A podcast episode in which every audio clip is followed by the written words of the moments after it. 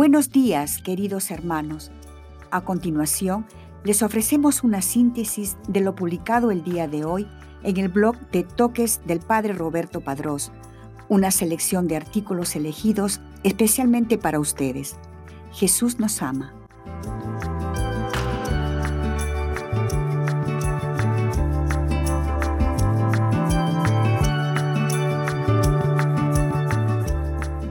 Hoy día la Iglesia conmemora a San Ruperto de Salzburgo, obispo, 28 de marzo, martirologio romano.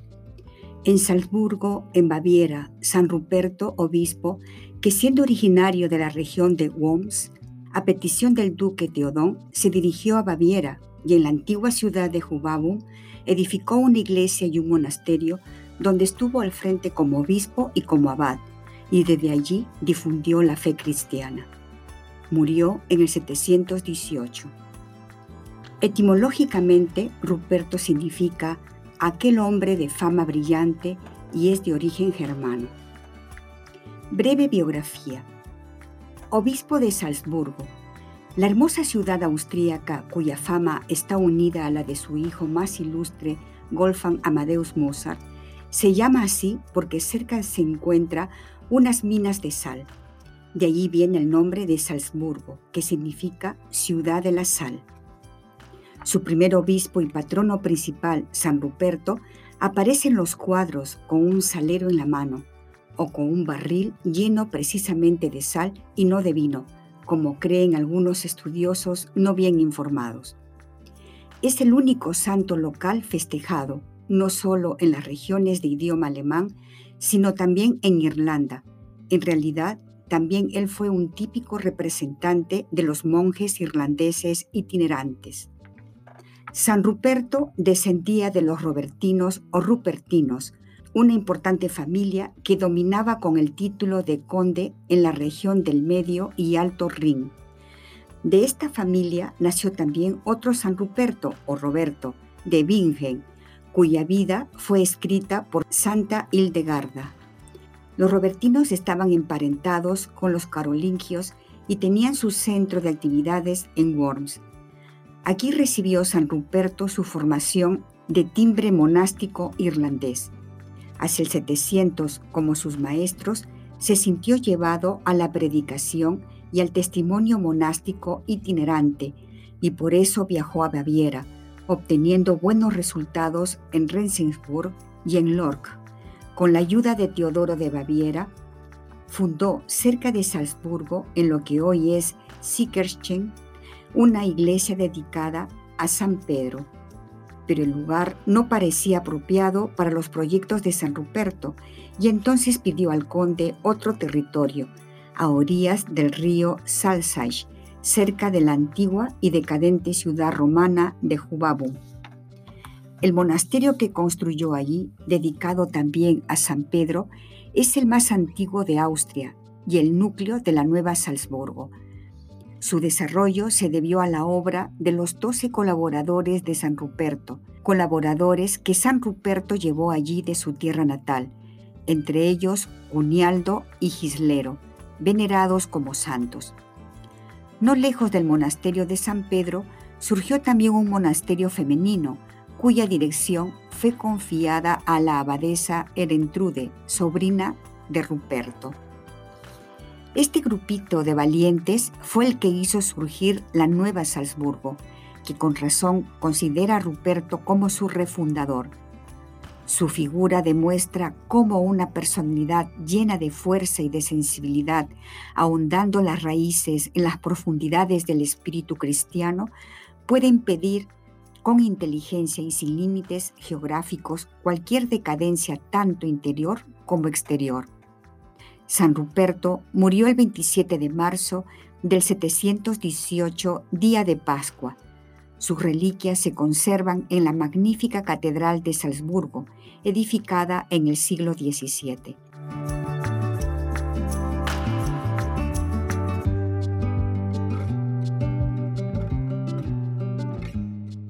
A continuación, una breve meditación acerca del Evangelio del día.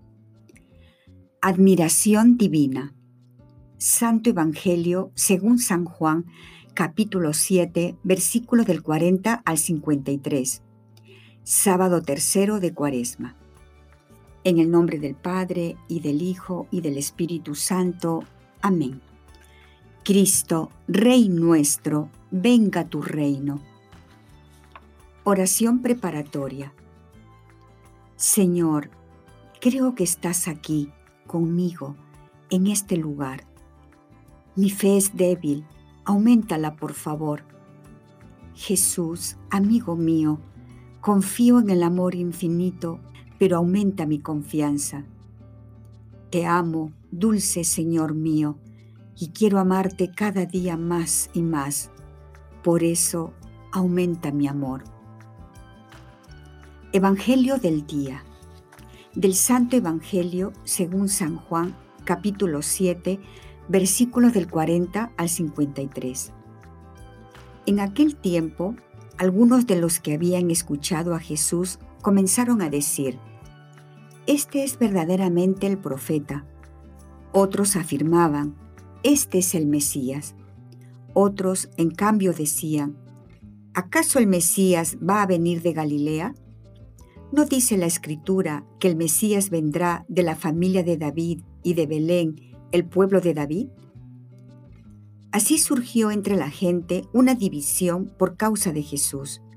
Algunos querían apoderarse de él, pero nadie le puso la mano encima. Los guardias del templo, que habían sido enviados para apresar a Jesús, volvieron a donde estaban los sumos sacerdotes y los fariseos, y estos les dijeron, ¿por qué no lo han traído? Ellos respondieron, Nadie ha hablado nunca como ese hombre. Los fariseos les replicaron, ¿acaso también ustedes se han dejado embaucar por él? ¿Acaso ha creído en él alguno de los jefes o de los fariseos? La chusma esa que no entiende la ley está maldita. Nicodemo, aquel que había ido en otro tiempo a ver a Jesús y que era fariseo, les dijo, ¿Acaso nuestra ley condena a un hombre sin oírlo primero y sin averiguar lo que ha hecho? Ellos le replicaron, ¿también tú eres Galileo? Estudia las escrituras y verás que de Galilea no ha salido ningún profeta. Y después de esto, cada uno de ellos se fue a su propia casa. Palabra del Señor. Medita lo que Dios te dice en el Evangelio.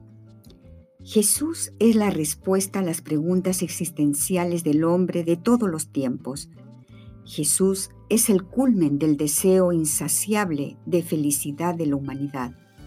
Jesús es el centro del cosmos, el fundamento de la vida, el principio y fin de todo cuanto existe. En pocas palabras, Jesús lo es todo para el culmen de la creación que es el hombre, creado a imagen y semejanza del mismo Dios creador. Es por esto por lo que la persona del Verbo de Dios hecho carne ha causado, a través de los siglos, tanta curiosidad, resumida en una única pregunta fundamental. ¿Quién es Jesús? Muchos han querido dar respuesta a este interrogatorio diciendo ser un profeta o el Mesías, etc. Otros, en cambio, han dado otro tipo de respuesta como que Jesús fue un impostor o un simple maestro o inclusive algunos han llegado a negar la existencia de este mismo Jesús. Lo importante no es tanto lo que los otros han dicho de él. Lo importante y prioritario es el tener una firme convicción acerca de quién es este Jesús. ¿Quién es Jesús para mí?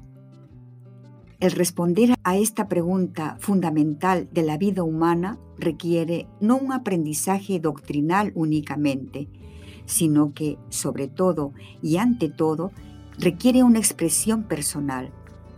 Requiere el ir y escuchar su voz, dejarnos asombrar hasta el punto de decir, nadie me ha hablado nunca como Él lo ha hecho. Esta experiencia es dada por el Espíritu Divino a través principalmente de la oración, de entrar en tu cuarto, en lo secreto, donde está tu Padre, con Jesús en el Espíritu Santo y te escuchan y te quieren hablar de corazón a corazón. Esta experiencia también puede ser a través de aquellas personas que te rodean, puesto que ellas, al igual que tú, son igualmente templos vivos del Espíritu Santo donde vive la Trinidad Santísima. Reconoce la grandeza de Jesús en ti misma, en ti mismo y en los demás y compártelo como buen apóstol de Cristo Jesús. Diálogo con Cristo. Esta es la parte más importante de tu oración. Disponte a platicar con mucho amor con aquel que te ama. Dulce Jesús de mi alma y de mi corazón, cuánto me admira el saber que tú estás realmente presente en mi interior, en mí. El saber que por esta hermosa realidad, cualquier cosa que alguien me haga, te lo está haciendo a ti mismo, ya sea buena o mala.